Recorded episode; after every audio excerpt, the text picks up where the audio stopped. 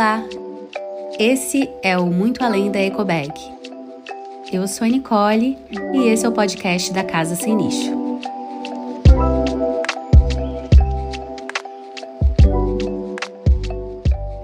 Oiê, tudo bem? Espero que sim, espero que você esteja bem enquanto você me ouve aqui.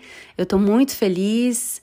Já estamos chegando quase no final dessa temporada, tem apenas mais um episódio e eu tô tão feliz de ver isso acontecer e de poder trocar aqui com vocês, trazer temas que podem te fazer caminhar para muito além da EcoBag. Esses temas nos fizeram, uh, produziram, promoveram aqui dentro da nossa casa um grande, grandes mudanças, né?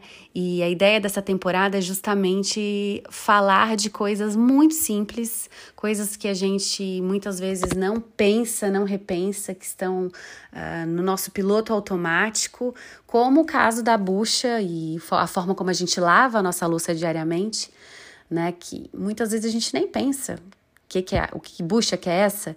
E nessa mesma linha vem o detergente ou sabão, eu não sei o que que você usa aí para lavar sua louça no seu dia a dia. Não sei se alguma vez você já parou para ler a composição do seu detergente.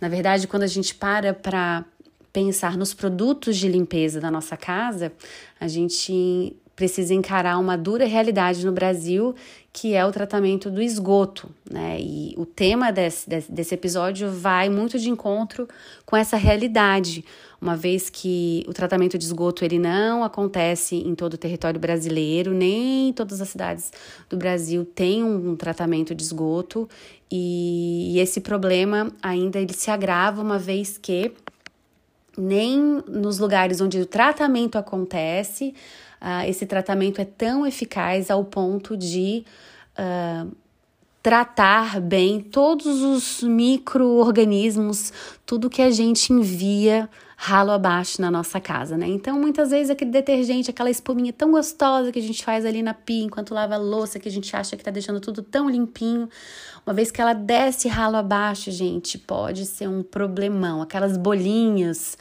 ali que são formadas, quando elas chegam lá nos rios e nos mares, elas podem impedir, por exemplo, que a luz entre na água, uma luz que é tão essencial para que aconteça a fotossíntese uh, dos organismos subaquáticos que, que estão ali, né? Então, é uma coisa que a gente nem para para pensar e que acontece.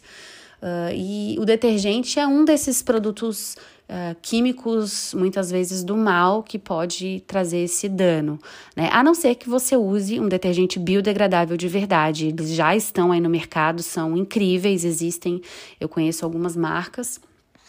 Uh, mas em geral a maioria da população não usa esses detergentes, né? Uh, uma outra solução uh, ou uma outra boa opção seria o sabão.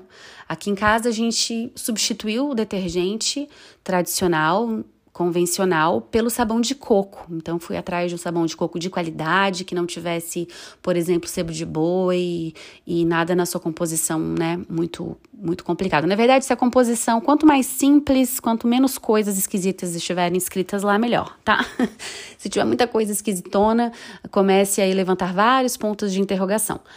Então, hoje a gente usa sabão de coco, mas também tem aquele famoso sabão é, feito com óleo de cozinha, que é sim uma ótima opção, porque o sabão ele passa por um processo muito mais amiguinho do planeta, uma vez que ele só o, o, próprio sabão ele sofre uma decomposição pelos micro-organismos que existem na água dos rios, por exemplo, fazendo com que ele se torne biodegradável, né? Então eles não, não poluem o meio ambiente como os detergentes. Então, Sim, se você tiver alguém aí que faça esse sabão, que reaproveita o óleo da cozinha, ou se você mesmo faz o sabão, ótimo.